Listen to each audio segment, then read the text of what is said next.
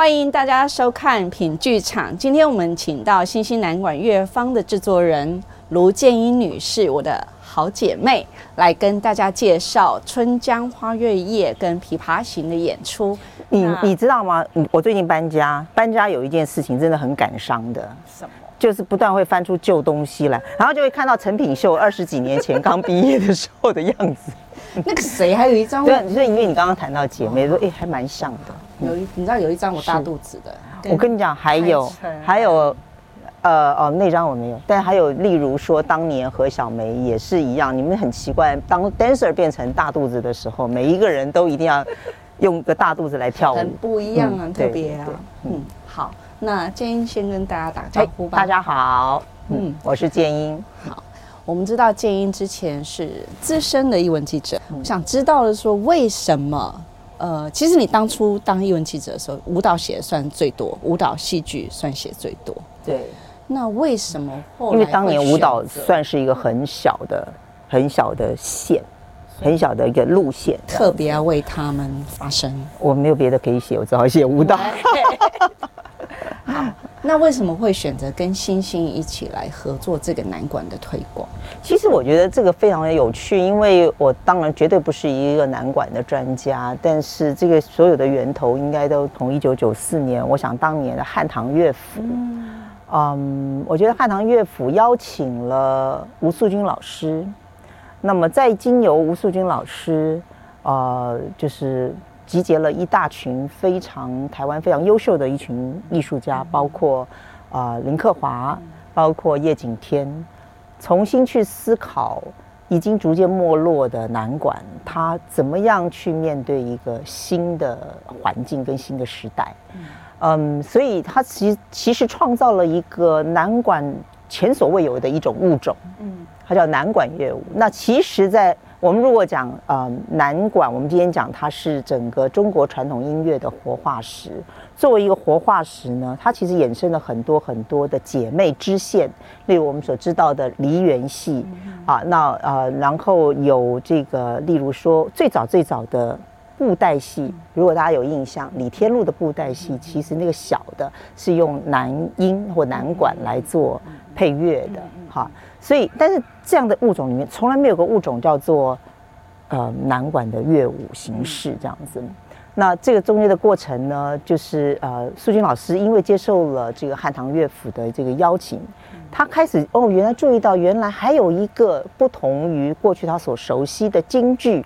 昆曲有如此细腻的、幽微的梨园戏的一个肢体在那里，所以他当年就带着五六位吧，五六位这个北艺大舞蹈系的毕业学生，真的就是到泉州去蹲点，哈，蹲点，然后去拜师学习。然后再经由素君老师把所有梨园呃这个身体的这个我们我们叫它叫做十八科目，也就是如果你要学英文，你会有 A B C D，他把 A B C D 学回来之后，他重新去运用，就解构之后再重新组合，那么在参照了他对于过去呃他所理解的这个我们所谓的很多的故宫里面的藏画，就把它变成了一出一出非常不一样的，再加上。你知道这首演的地点就是在一个客厅的这个这么大的大小范围里面，我们今天叫做勾栏式的小舞台。勾栏式的小舞台呢，基本上最多最多就是来站个四五个人，那四五个人还不能够像现代舞那样跳大大跳啊，他就是在那里。那我们就在一个可能全场只能够坐三十到四十个观众的这样子的一个小客厅里面呢。我们看了看完了整个演出，你知道吗？我去那里看过，嗯，而且那个时候还有谁？嗯，Pina Bausch，对，Pina Bausch 也去看过。所以，嗯，我想应该是从那个时候开始，我们就逐渐知道了，哦，南管其实是应该说，当然我自己其实很有趣，我我觉得是我的妈妈是鹿港人，嗯，我小时候其实我的外公。在家里，他是自己做乐器的。那当然，我们不会去听这些东西。那回头去看到这些，哎，我说，哎，这四块我们家里也有。那我外公自己做箫，然后，他自己会吹那个箫，这样子。只是我们过去从来没有要去接触这些东西。那我想，整个审美的呃极大的改变呢，呃，我我觉得在就在这个汉唐乐府跟苏军老师的这个合作啊，呃《燕歌行》之后呢，他有着极大的一个翻转。好，那嗯，后来星星他自己嗯从汉唐乐府独立出来，那么他就希望能够更专注的在。音乐本身的现代化的这件事情，好，所以这个事情让我也非常非常有兴趣。那么我我就于是就有一些呃长长期下来的这个机缘跟友谊。那你越是了解啊，星星对于艺术的创作的以及呃革新的一些想法的时候，你就越觉得说这件事情其实有一个非常能够往下再继续发展的空间。嗯，你刚刚讲的那个部分啊，其实比较多听。听到是说，你觉得那个南管的重新的发现跟它的重要性，但是你可不可以跟我们讲一下，你在看到那个演出的时候，你个人的你比较自己的那个感动是什么？我们现在谈的会是一九九四年，嗯，对，我们现在谈的是一九九四年的事情啊，就在那个年头，其实要去回想当年的。三十几岁的年轻人对于传统的看法，我们其实没有那么拥抱传统，那我们也不了解传统，因为会尊敬他，可是觉得不了解他。但是我觉得，经由这些当代艺术家们重新去把它做了一个，它所有元素、所有色彩的翻转之后，它产生了不同的，你知道，审美的亲近度就拉开来了。那当然，我们重新在那里头去看到，我记得当时我其实写了一个文章，这个文章叫做《发动老祖宗的柔性政变》哈，因为我觉得它完全翻转了我们对于呃这个传统的距离感。那我觉得很重要的一件事情呢，是经由这些当代艺术家的眼睛。跟他们的巧思，我们其实拉近了跟这些传统文化的一个距离。这是我在当时看，你看你刚刚就讲了，就是你知道那么小的一个勾栏的舞台，我们去回到，好像自己回到了一个古代的一个一个舞台的现场，然后你看了那些乐师们跟表演者跟我们的这么的近，所以他所有的动作的细腻度，是真的是必须，就像我刚我们我知道当年他们其实在泉州蹲点了半年。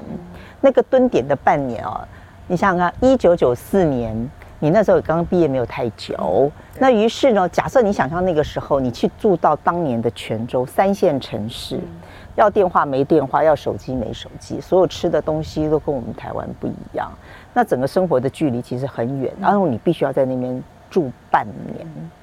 我觉得，我觉得那整个的制作背后，是我我想在过去这几十年来，虽然是一个小制作。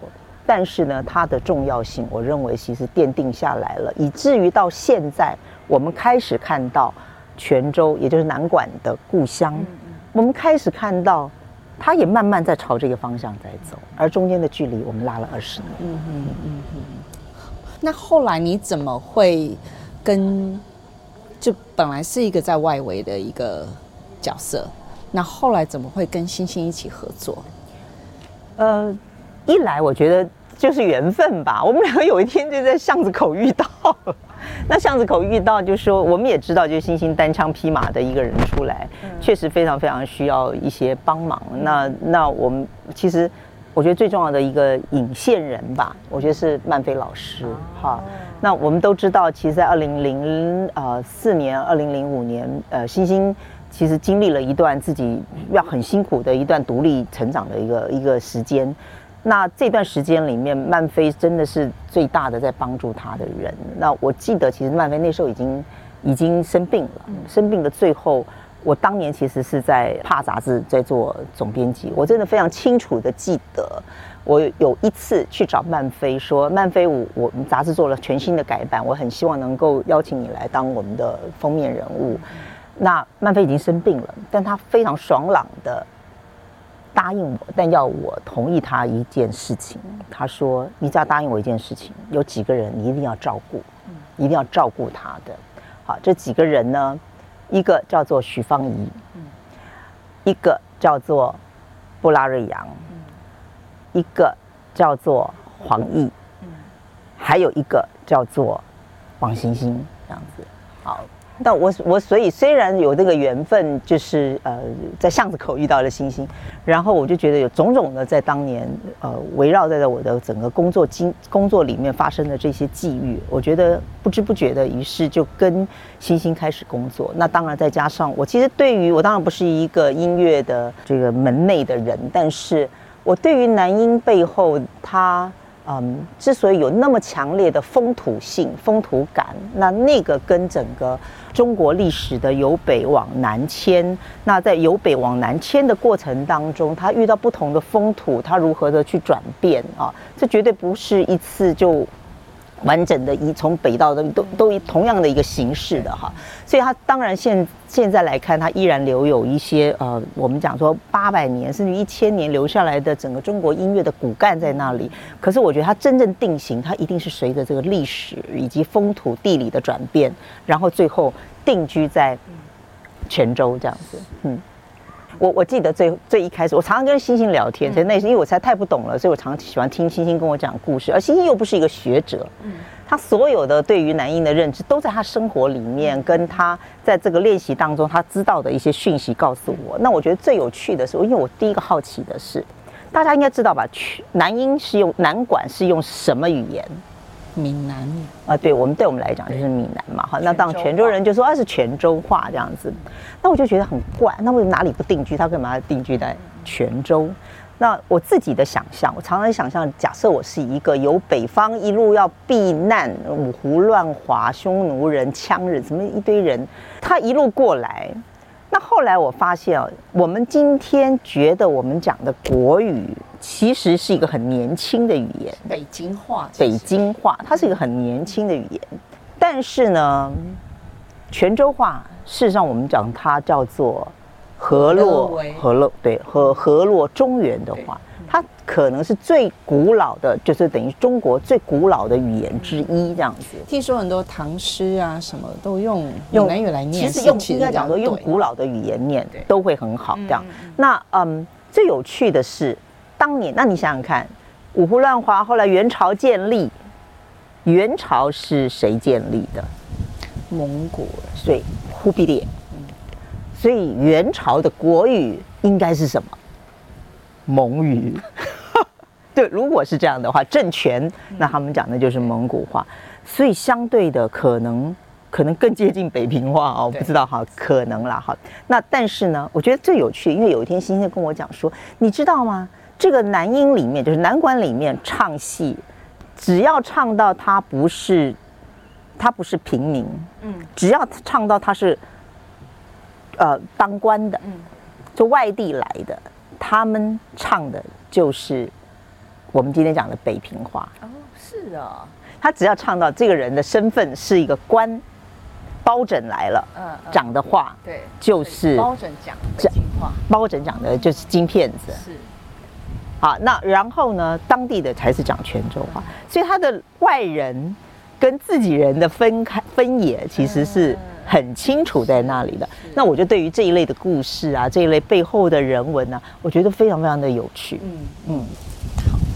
可是就算你觉得它是很重要，然后你也觉得它非常有趣，可是毕竟呃，南管这些传统的曲艺啦或什么，跟我们在生活的距离还是很远。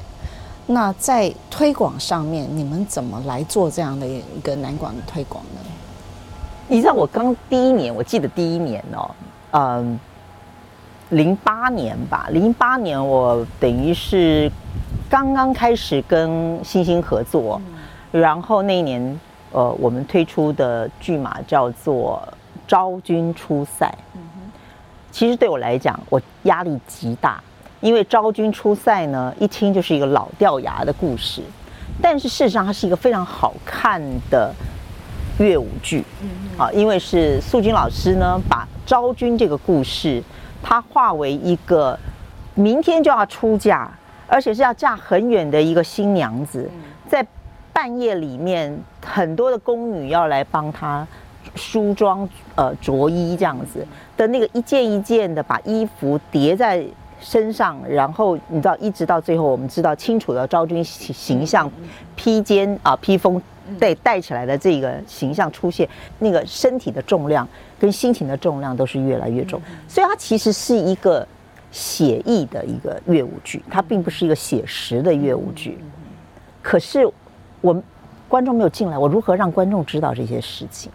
那当年我觉得一定必须把这件事情跟一些议题拉上关系。就正在山穷水路没有没有路的时候呢，谁要出嫁了？然后我实在想不出梗来，你知道，嗯、想不出梗来，怎么跟议题连接？突然有一天，我发现了一个新闻了。嗯，这个新闻叫做当年二零零八年，整个台北市跨国婚姻，只要台北市新人里面七对。就有一对是跨国婚姻，然后跨国婚姻里面呢，这一这个七分之一呢，大部分又是来自比较弱势家庭的，就弱势组成的是一个弱势家庭这样子的婚姻，因为他们很多是从东南亚的或陆配外配来的，这件事情就重重打了我一个电一击啊，就当重重打了我一击。因为我想，王昭君不就是跨国婚姻吗？但是，但昭君算弱势吗？昭君，你只要一个弱女子，你嫁到那边，她算不算弱势？我没有要去谈弱不弱势的问题，而是你知道，出嫁新嫁娘那个心情其实是一样的。你嫁到一个异地去，你不知道，而且对不同的文化，你也不晓得夫家会不会对你很好。我想这个心情都是一样。于是我就从这个角度，我开始努力。你刚刚讲的很就是对的，因为确实这种传统的文化，你怎么跟当代人发生一个新的距离出来？这个真的是要要要要花点脑筋去思考。那所以这是第一个。那第二个呢？嗯，我认为星星嗯在一开始有一个很棒的一个作品，就是他所有跟唐诗宋词。那难管大家会害怕，可是唐诗宋词，所以有一天当他很沮丧的时候，他非常非常的沮丧，他觉得怎么都没有人可以理解。我跟他说：“你不要难过，因为你看，只有你李白来帮你作作词，白居易来帮你作词，李清照来帮你作词，你还有什么不满足的？哎，所以这些东西是大家都熟悉的，而且你走到哪里，大家。”都会很清楚的，都不用害怕。只要音乐本身是好的，那这件事情我我觉得我没有很担心它。嗯，那我们这次的演出选了一个是《琵琶行》，嗯，另外一个是《春江花月夜》。嗯哼，那可不可以谈一下为什么是选这两个作品来云门剧场的演出？二零零六年的时候，林老师嗯来看星星，然后呢就给了星星这个功课，就是。你去把白居易的《琵琶行》呃创作这样子，嗯，那么就星星很乖，但是星星一开始是很头痛的。他说星星从小就说算命说他大字不识啊，其实没有了，就是他他不读读字，嗯，但是呢，他以后一定会跟很多的文人，他身边全部都是文人。然后我想算命应该是很准的。对，那虽然他不想认识那些文学的东西。但是呢，林老师他就跟林老师，林老师白居易这一《琵琶行》不是很懂，林老师就请了一个 大家都会期盼能够有机会听他上课的人老师，叫做蒋勋老师。所以蒋勋老师就真的好好的就帮星呃星星就开了一堂课，那让他真的是像在描述一个电影场景一般，把整个《琵琶行》好就从这个。浔阳江头夜送客，白居易的心就是已经被被贬斥到一个呃乡呃这个偏乡郊野外，然后有客人来看他，好不容易去相聚完毕，真的就要送客人回家了。就在送客人回家的这个送他上船的这个路上呢，诶，听到了一个很凄美的声音啊，那于是就出来了这样整个后面的故事。我第一次听的时候，我说句实话，我我至少听了五遍之后，我每一次鸡皮疙瘩我都会。起来，就我我自己非常喜欢星星的《琵琶行》，还有星星的《葬花吟》啊，就是都是每一次听我都会觉得，像我我其实从小读曹雪芹的这个《红楼梦》的时候，很不欣赏。你要像我们这般的女子怎么会欣赏林黛玉，对吧？对吧？无病呻吟，我们这般的女子怎么会欣赏？但我真的就是听了星星的这个，我觉得哇，原来世间也能够有如此。敏敏感纤细的女子，我对她突然有一种会有一种心生怜爱的那种感，就是那种怜爱很自然，并不是你特意，就像你看到一朵还很盛开的花，它怎么会就掉到地上去一样？那你就突然就觉得，我觉得，哎呀，好像世间有这样的人存在，也是有他的理由在那边的。那么，嗯，所以当年其实《琵琶行》发表完了之后，我就跟星星说：“星星，我真的觉得这个是，如果二十世纪还有新的南管的。”作品要往下流传的话，我希望《琵琶行》会是其中的一个作品。这是我当年跟他讲的。但是当我现在更了解 南管之后，我认为这件事情可能不不容易。嗯，因为《琵琶行》是星星自己为他自己量身定做的一个曲子。我认为他的个人风格其实非常非常的强烈，他几乎没有办法。如果用你能理解的，就是九歌里面那些山鬼啊、湘君，你觉得有可以能替代吗？很难找到能够替代的人。我想几乎就是这个这个模式。那嗯，当年其实林老师还有给星星另外一个功课，就是《春江》《春江》张若虚的《春江花月夜》。那么一搁呢，这个功课就搁了。十二年，所以嗯，像这次当你们打电话给我们，我们那天听完，我说星星怎么办？这个要要跟你们合作了，你想要哪一个？他想都没想，一秒钟就告诉我说，那就《春江花月夜》，他就是欠了欠了老师一个功课，应该要还。OK，嗯，所以这次演出还有蒋勋老师来帮我们做这两个诗词的讲解，对。他是天上掉下来的礼物，会非常非常谢谢，我们真的觉得非常非常的惊喜。当然，其实心里头一直期盼着蒋老师可以来为大家导聆，而不是只有为星星一个人导聆，就是能够为真的是为大家，我们让我们更能够去了解。那我自己。其实网络上有非常多张老师在谈《琵琶行》也好，提谈这个这个《春江花月夜》老师的这个解说的这个影片，都在网络上可以看得到。那我我真心会觉得说，嗯，这个《春江花月夜》它其实更为写意，更为抽象，呃，不像呃那个《琵琶行》，它可能还有一些个人心情的。职场遇到挫折的一些抒发，可是呢，呃，《春江花月夜》它真的从从一个哲学性的一个思考，然后当然也去探讨了一个生命存在的一个价值和天地之间的一个一个一个伤感，或或者是说期望这样子。那我觉得它的包容度是更大。那事实上，我觉得是不好表现的。那但是我想，因为已经历经了十二年，我相信星星的功力，他以及包括他这几年。对于呃呃生命的体会，我认为这个作品也会是一个呃，我会去非常非常呃鞭策他的 的作品。所以星星要自己写曲调吗？这些对，还是说他像比如说京剧，他会有什么西皮二黄，他会有一些传统的曲调可以挪用。那星星在写《春江花月夜》的时候，他全部从我我想，其实所有的曲子，大概这几年我们有很多东西都是由星星来创作。那呃，星星的创作基本上，我觉得它让我越来越了解什么叫做老祖宗留下来的智慧啊。我们常常讲说，到底传承应该是传原汁原味吗？还是呃，传承应该要有把这个当代的审美的。呃，这个变迁也能够，就是你知道，像化无化于无形一般的把它放进去。那，嗯、呃，比较不好的，那本来曲子都是可以写的，老祖宗留下来都是呃曲牌，嗯，这曲牌每一个人都可以套用进去。但我觉得重点就在这里，怎么样套用？就你套用的美不美，跟我套用的美不美，还有星星套用的方法。那这个是有有它的差距在哪？没有什么不可以的。那你要硬要套，因为就就是就像我们嗯写诗一样，它会有平仄。嗯。那你要硬套，当然也是一个方法。但是如果你在这里面，你因为对于音律的理解，你能够有一个嗯一个，它不其实可以有转化的，那么出来的东西就会不一样。所以通常星星在做一个曲子的时候，它其实不大会一个曲牌从头到尾。他可能会一直转换，随着他的感觉，对于这个诗的理解，然后对于呃音律格格调的那个呃听他自己听觉上面的感受，他会去做这些呃这个重新的组合这样子。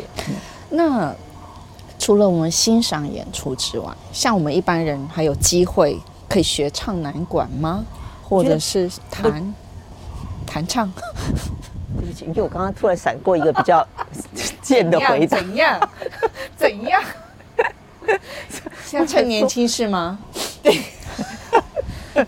我想像我们两个就放弃这件事情，好吧？我们好好当观众，好好听就好。我还想说，我不会唱歌，我可以跟他学嘛？其实我我真的觉得遇到一个好老师非常非常的重要。哎，那二零零七年呢，星星决定呃再去教教，就到学校里面去教这样子。那其实同时那一年呢，有两个大学来，一个是真的就是专门的艺术科系，一个呢就是一般的这个大学。教了一年之后。你知道成绩立马出现高下，你觉得哪一个是学得好的？我就猜一般科系嘛，但我不知道为什么。因为南管在台湾并没有专门的系，有北艺大是有一个传统音乐组，对对对。那那但是很多人都以为王星星啊那么如此的典雅安静，绝对是一个好营养学分。他绝对是一个 营养学分一很好过关的，所以学期第一开始呢，那个艺术大学这边呢全部爆满，就塞不下去这样子。然后呢，第一堂课，星星就说，大家今天还能退选的就可以退选，这第一点。第二呢，我的课呢，你反正到时候能够写出一个曲子来，写出写出一个曲子就可以过。第三，迟到的就不要再进来了，哇就迟到就不要再进来。好严格。对，我记得第一堂第一天呃，开学的时候跟我说满的，我说哦好棒，你很棒。然后过了一个礼拜，剩一半，再过一个最最后剩两个，剩两个。嗯，然后台大那边其实台大是在通识课程，通识课程呢，我告诉你之后呢，他非常兴奋的告诉我。你知道我遇到一个非常非常棒的吹箫的，你知道他们的学习的那个热情，因为是他自己要来上课，他选的课程，然后呢，他们真的非常认真的，而且会不断的去问星星老师。那星星想本来想要教这样子，他可能觉得这样对初学的人来讲，当然，当然，我想有一些学生是因为他们都在国乐社，有一些音乐，而且很有有一些也是学。啊，已经有些西乐的音乐的底子在那里，那他们会会非常非常努力来跟星星问，那为什么是这样？为什么？那我觉得出于不同的学习动机呢，嗯，事实上出出来的效果就非常非常的不一样。那第二个，我觉得其实我们有速成班，嗯，这个速成班，呃，能不能你就会唱？那我就不知道，因为你天分呢，嗯，资质如何哈，就自己颠颠，我也没办法哈。但是呢。我认为星星真的是一个很棒的老师，就是他不是像过去他自己从小在学南管的时候就是口传心授，老师唱你跟着我唱，就学着我的嘴嘴型这样子。那可是星星现在呢，嗯，在教有几个必必一定他就会教的。第一件事情，第一堂课你就要会公尺谱，嗯，就我们最传统的古老的中国的这个。嗯，谱子音乐的谱。第二呢，带着你的毛笔来，带着你的毛笔上课。为什么？因为南管，我想它有一个非常非常大的特色，就是很多人问我什么是南管？南管，其实南管就是我们常常讲一唱三叹，就是它从一个字的字头、字腹到字尾。它就像我们的北宜公路一样，一直转来转去。可是这个怎么转呢？你知道北宜公路就是那个曲牌，可是你怎么转呢？就是陈品秀的转法可能跟卢建英的转法是不一样的。我们会有我们两个自己的风格。第二，你的气长，我的气短，那就不一样了。那就像写书法，你在写书法的时候，你一定有起承转合的笔势跟。运气的笔韵在那里，这个笔韵非常非常的个人，所以我们会看出颜真卿体是颜真卿体，柳公权是柳公权，那一样的这个东西，你只有透过书法这件事情去感觉到自己的呼吸。那我后来就觉得，原来整个中国的我们对于中国呃这些传统艺术也好，或者传统的审美，其实彼此之间都有一个件事情，包括跟跳舞是一样，气韵气就很很有关系。所以你怎么去体会自己的呼吸，然后再去把这个呼吸的感觉运用到音乐上面，这个是我觉得星星在教的时候，那他教的就是教原理。嗯把工尺谱的原理学会之后呢，你就可以自己作曲了。就像你教会了，你会了这个所有西乐的乐谱，你就可以自己作曲。那所以我记得有一回，我们也接待了一些外国的来宾，他就把一闪一闪亮晶晶变成南管，因为只要你学会了，你就能够理解那个什么是难，对。那我觉得这个很聪明，因为你很用很快的方法，这是我所谓的速成班，你很快的就可以理解，原来我们老祖宗已经把所有的这个架构在那边，这个架构里面怎么样的幽微的转变呢？每一个人都可以有他自己的发挥在那里。嗯。那小朋友呢？你们也有教小朋友南管吗？我们总是说要向下扎根，从小开始。对。我觉得最有趣的就是，我们大概从二零一七年开始，呃，我们在、呃、南投的这个鹿谷，好，有一个很美丽的小学，这个小学叫做内湖国小，鹿谷的内湖国小，它是九二一之后呢，嗯，等于在灾区里面最后一个完成的一个小学。很有趣的是，呃，二零一六年星星到呃南投去演出的时候。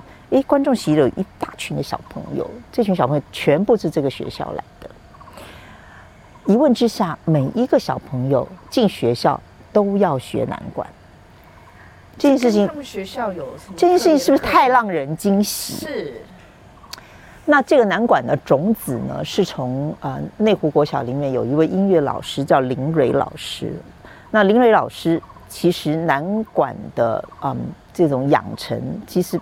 并不是非常非常的，嗯，就是他不是学很久，但我觉得他当年真的，我觉得政府做了一些传统的这个传承，其实是有是有影响的。它就是其中的一颗种子，在文化部还是文建会的年代啊，曾经让呃陈澄雄老师在中部这边做了一个南管的研习班。那么林蕊老师就是当年研习班留下来的一颗种子。那么在嗯少子化，很多学校面临关学校的这种这种这种压力的情况下，一定学校要发展它的特色。所以鹿谷，我们知道鹿谷是一个茶乡，它是台湾等于是产乌龙茶的重镇，茶跟南管它就是天生姐妹淘，他们就是可以很适合在一起的。所以呢，这学校就开始呃就呃让这个林蕊老师开始来教南管这样子，所以。他们从来没有小朋友从来没有真正的看过南管的演出，所以当星星到南头去演的时候，他们就全部都到这个山下来看这个演出。后来我们知道了之后，就觉得很希望能够跟这个学校可以建立一个呃更因为。仔细来就是去听他们的音乐之后，一开始也是他们音乐参加音乐比赛，就请星星去帮他们做一些指导这样子。那后来发现其实可以教更多，于是我们就从二零一七年开始，每一年的秋天，我们就都都到学校里面去。我们有一个聆听鹿谷的音乐会，那这个就是星星可能会在整个这个从九月到十一月呢，会花两个月的时间，每一个礼拜都下去。山上，然后教他们，然后到十一月我们就有一个成果发表，这样子，都是一群小朋友演出，好可爱。好，如果你没有办法去入谷的话，你也可以十二月十四、十五到云门剧场来看《春江花月夜》跟还有《琵琶行》，我要两个重量级的作品，真的是两天不一样节目，完全不一样。哎，两天不一样，A A A 跟 B Program A 跟 Program B 这样子。那呃，有一天呢是《琵琶行》，有一天是《春江花月夜》。嗯，对。然后上半场还有蒋勋老师的讲解哦。